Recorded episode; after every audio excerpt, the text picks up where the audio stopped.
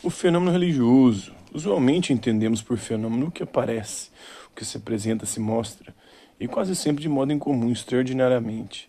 A palavra fenômeno vem do grego phanestai, que quer dizer mostrar-se. É interessante observar que os verbos possuem voz.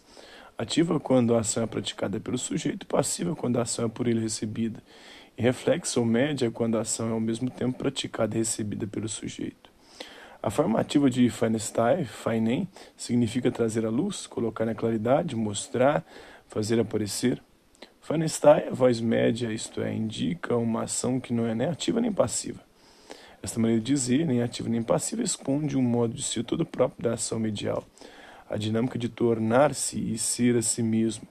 As palavras fenômeno, fanestai e têm origem de fós, que significa luz, claridade. O verbo fanestai significa, portanto, vir à luz, luzir, ser incandescência da claridade. Esse modo de ser da claridade se chama evidere em latim, de onde vem a palavra evidência.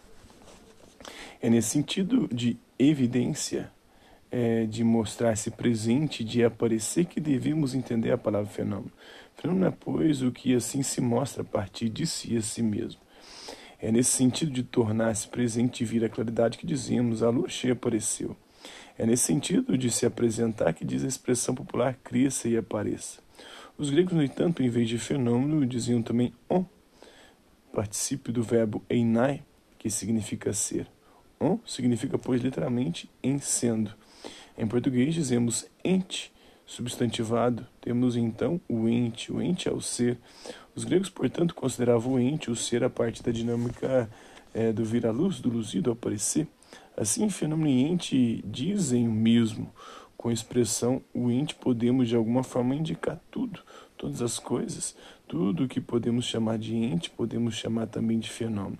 Só que no uso corrente, por ente, entendemos o ser como coisa, como algo estático, ao passo que por fenômeno entendemos o momento dinâmico da ação de aparecer. Daí a conotação de extraordinário, do incomum, na palavra fenômeno, na sua acepção usual. Aqui é necessário se precaver contra a tendência em uso de entender o fenômeno como aparência no sentido de exterioridade, isto é, a fachada externa de algo que está oculto atrás.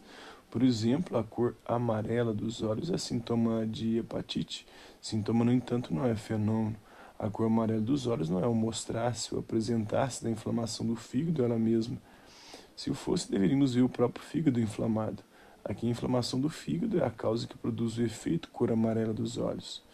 O modo de ser da evidência do fenômeno é diferente do da aparência. No fenômeno, a coisa é ela mesma que se apresenta, se mostra, digamos, pessoalmente, vem a claridade no seu ser.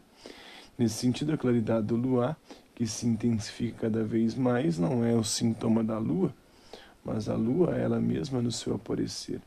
A incandescência do carvão ardente não é a fachada, a aparência ou sintoma do carvão através do qual o carvão ele mesmo se oculta, mas é o carvão ele mesmo em pessoa que manda a brasa no seu ser carvão.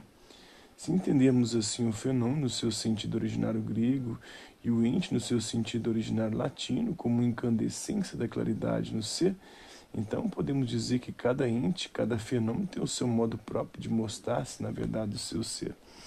Essa observação nada tem a ver é, com a afirmação do subjetivismo. Pelo contrário, tem muito a ver com respeito e com o rigor de uma abordagem real e adequada ao ente.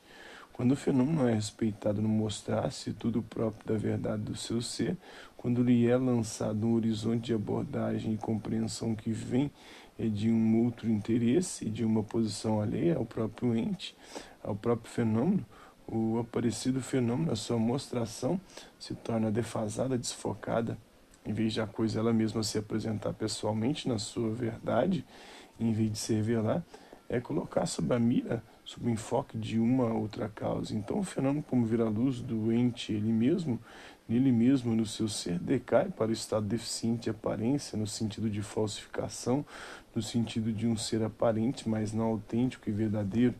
É nesse sentido que dizemos: nem tudo que brilha é ouro.